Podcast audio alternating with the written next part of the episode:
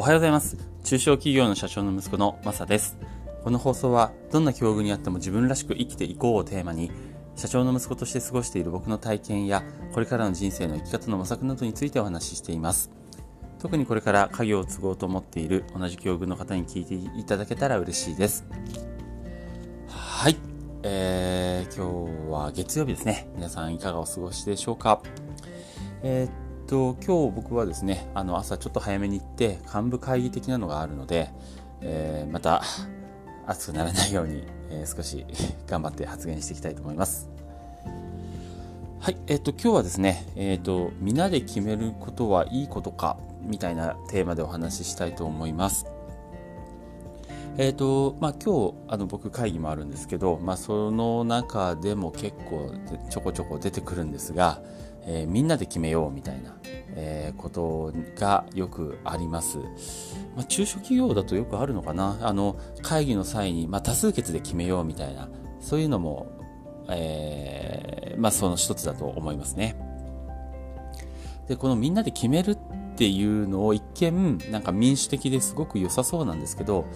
ちょっと僕自身はそれ弊害があるなと実は思っていまして、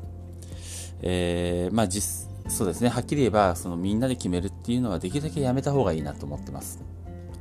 えー、っと、なぜなら、その理由は3つあるんですけど、えー、1つ目が、えーえー、1つ目が、まず、えー、無責任になる。ということ。2つ目が、えー、無難な案しか採用されない。そして3つ目が、えー、時間がやたらかかるという、この3つのちょっと弊害があって、まあ大きな企業ではいいのかもしれないですけど、中小企業の場合は、えー、まあ、やっぱりこうスピード感とか、えー、あとは他との差別化とかそういったところを重視しなきゃいけないと思うので戦い方としてねなので、えー、まあ、何でもかんでもみんなで決めようみたいなそういう風潮はあんまり良くないなと思っています。えー、ともう一回言うと、えーたえー、その多数決とかみんなで決めるのがあんまり良くないなと思っている理由は、えー、1つ目が無責任になるから2つ目は無難なしか採用されないからで3つ目が時間時間がやたらかかるからの3つですね。えっ、ー、とまず無責任になるっていうことなんですけど、まあ、これはほら、えー、みんなで決めたっていうのがこうなんでしょうね、えー、免罪符みたいになってそのみんなで決めたことがあんまりうまくいかなくても誰も責任を取らないで済むんですよね。だってみんなで決めたじゃんって言われたら 例えばそこに責任者が1人いたとしてもいやいやこれね私はそう思ってなかったんだけどでもみんなで決めたからっていうのがなんか大きなね後ろ盾になっちゃうのでなんか責任感がちょっと薄くなるんですよねそうすると本当に実際その責任者のやりたいことじゃなかったかもしれないしってことになるともう、えー、必死にさもちょっと薄れますしどうもねみんなにとってあの薄く責任がなっちゃうのであんまりこれ良くないなと思ってますなので、えー、まあ、トップが全責任を持って、もしくは責任者が全責任を持ってこれをやりますって、最終的に決定した方が、やっぱり絶対責任感としては強く、そして必死に頑張れるんじゃないかなって思ってます。えっ、ー、と、二つ目の無難な案しか採用されないっていうことなんですけど、えっ、ー、と、やっぱり尖ったアイデアっていうのは一部の人にしか受け入れられないので、えー、まあ、例えば、一人二人はね、それいいねなんて言っても、えー、その10人とか20人とか、えー、みんなってなるといやそれやっぱりさすがにちょっとっていう意見がやっぱ大半を占めてくるんですよね。そうするとこうどんなに良さそうなアイデア例えば責任者がぜひその斬新な意見を取り入れたいと思っていても多数決にすると負けてしまう そうするともうなんだろう角が取れたものしか採用されづらくなってまたいつも通りの結果みたいなえー、そういったことが繰り返される恐れがあります。えー、なので、えー、無難な、ね、え案しか採用されづらくなるので、まあ、それはもの時によってなんですけども、えまあ、責任者がしっかりと、えこれをやりたいし、これを、今回はこれでいきたいというような意思を示せるようにした方がいいなと思ってます。で、3つ目の時間がやたらかかる。これもですね、えー、大きな問題だなと思っています。やっぱり大手と違って中小企業の一番の武器ってやっぱスピードだと思うんですよね。あの即断即決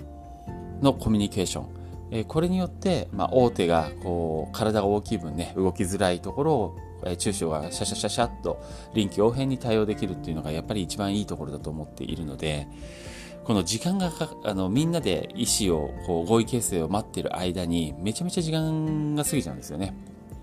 そうするとこの本当本来の中小の良さが活かせなくなっちゃうので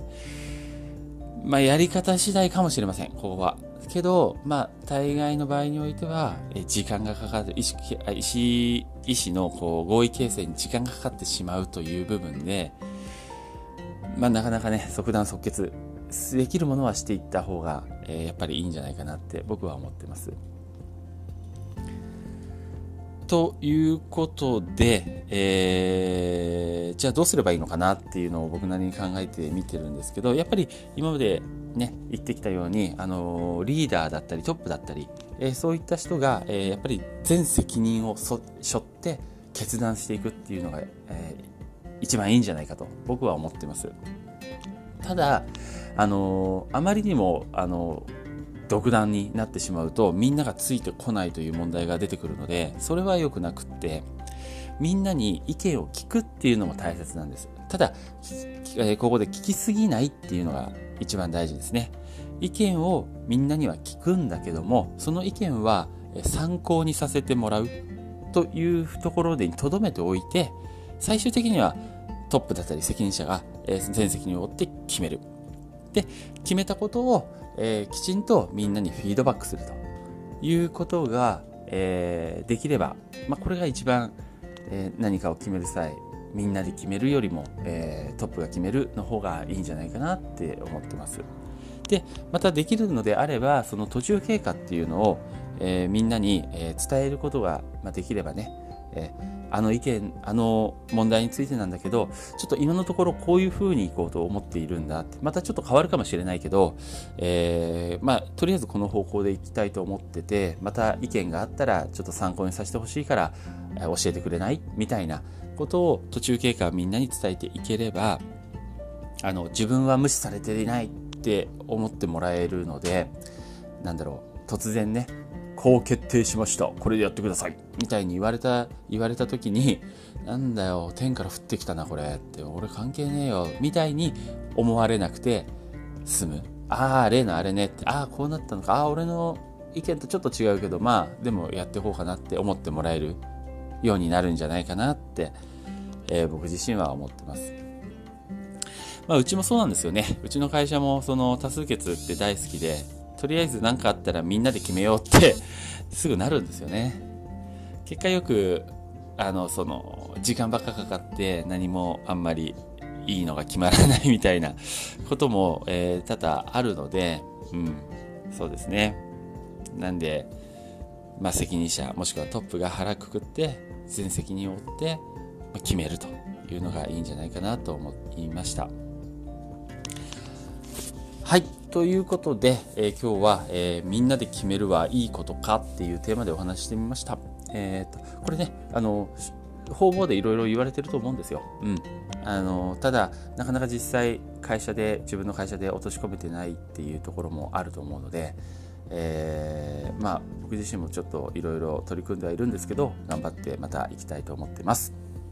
はい。じゃあ、今日も最後まで聞いていただいてありがとうございました。それではまた。